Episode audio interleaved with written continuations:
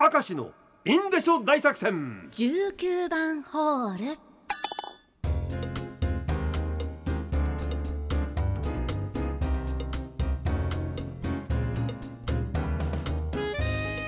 では今日も参りましょう、はい。19番ホール、うん。ただいまは1月14日土曜日の夕方6時1分と35秒になるところです。お今日早いですね。早いですね。はい。ラジオネームマミーポコポコ。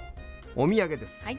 気持ちは大変ありがたかったのですが私がもらって困ったお土産があります。うん。それは小さな小さな赤唐辛子の飾りがじゃらじゃらたくさんついたストラップ。はい。東南アジア方面に旅行に行った友人からもらいましたとりあえず自分のペンケースにじゃらじゃらとぶら下げてみましたが、うん。はっきり言って邪魔です。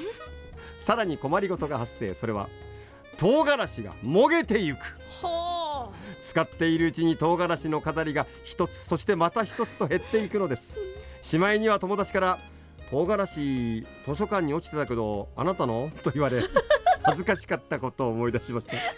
俺これ想像つくわ。あわかります。あのねちゃいあの小指の爪ぐらいのちっちゃいガラスでできた唐辛子がはい。ごちゃごちゃごちゃごちゃって固まってるやつあるんだよ。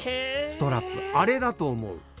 多分縁起物だと思うんだよね東南アジアのね、うん。でもすごくよくわかるけど落ちるんだあれ。すごいな。そうですね一つずつ。ラジオネーム北の神風ゼお土産、はい。20年ほど前友人が新婚旅行でオーストラリアに行きお土産にオーストラリアで作っている避妊具をいただきました。試しに使ってみようとあらびっくり、ガブガブでした。オーストラリアの人はこんなにすごいのか。すげえな。と驚いたと同時に自分がものすごく惨めになりましたそんな気持ちにならない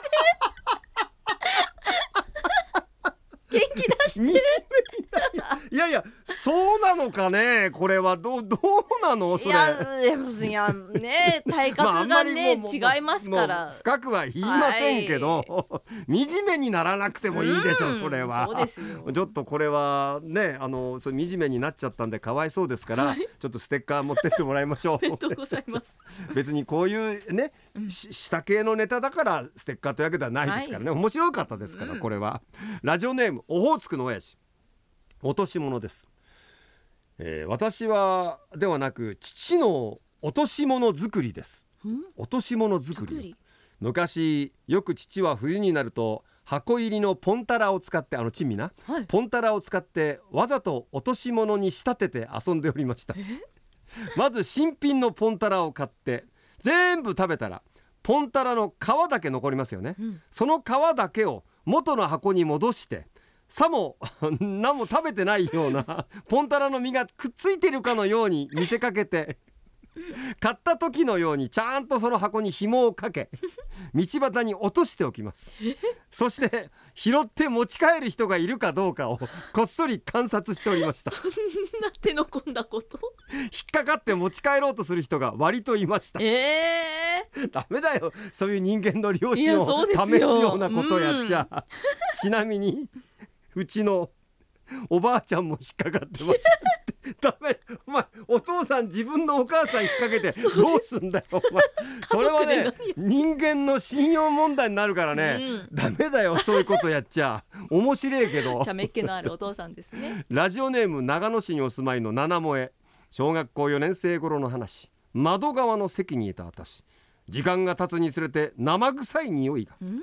先生に伝えて先生が確認したら校舎の軒に大きめのニシンが乗っておりました。